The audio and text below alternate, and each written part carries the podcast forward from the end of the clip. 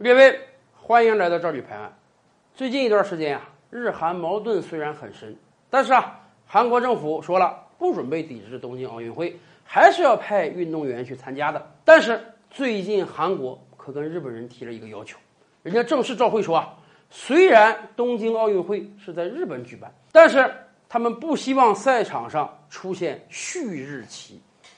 熟悉日本历史的朋友们都知道，今天日本政府规定啊。日本有两面国旗，一面呢是我们经常见的那个俗称高耀旗的一个大白布上，上面一个红色圆形图案啊，很像一个大膏药；还有一面呢，太阳稍稍往左一点，然后太阳放出十六道红色的光芒，在日本这个又被称为旭日旗。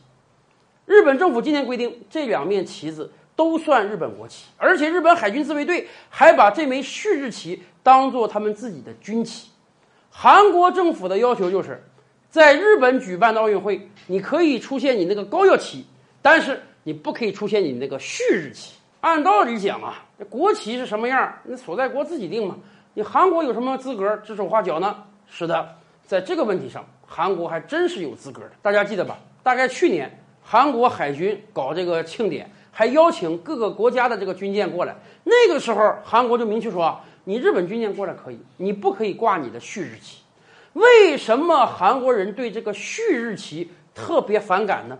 因为这面旗帜代表了日军残暴的对东亚人民的侵略。这枚旭日旗虽然今天被日本政府定义为国旗，但是实际在当年在二战的时候，它可不是国旗，它是日本陆军的军旗，而且这个军旗对于日本军人来讲。有特殊的意义。按日本国内的讲法，日本陆军有四百多个连队，每个连队由日本天皇直接授予一面这个旭日旗。据统计，整个日本军队中共有四百四十四面旭日旗。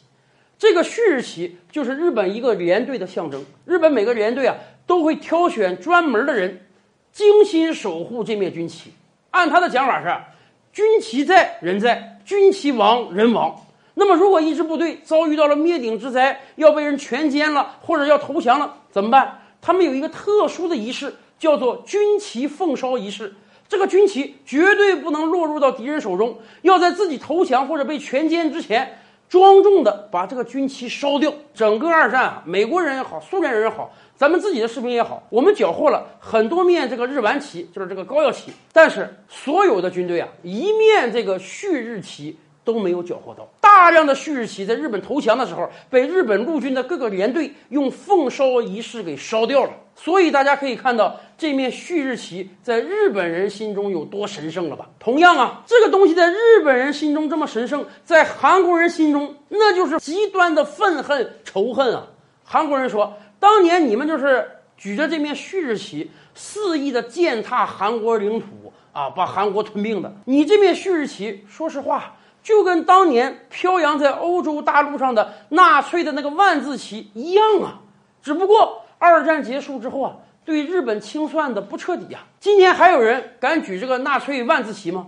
你可以想象，德国搞一个世界杯或者搞一个奥运会，在整个德国的赛场上到处飘扬着纳粹的黑色的万字旗吗？那是不可能的事儿啊。可是。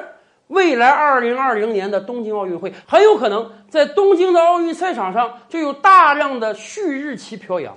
韩国人说，一看到旭日旗，他们就想起那段屈辱的悲惨的历史啊！所以韩国要求日本在奥运赛场上不可以飘扬这个旭日旗。那么日本政府将如何应对呢？他真的有可能不允许旭日旗飘扬吗？更多大千世界，更多古今完人，点击赵吕拍案的头像进来看看哦。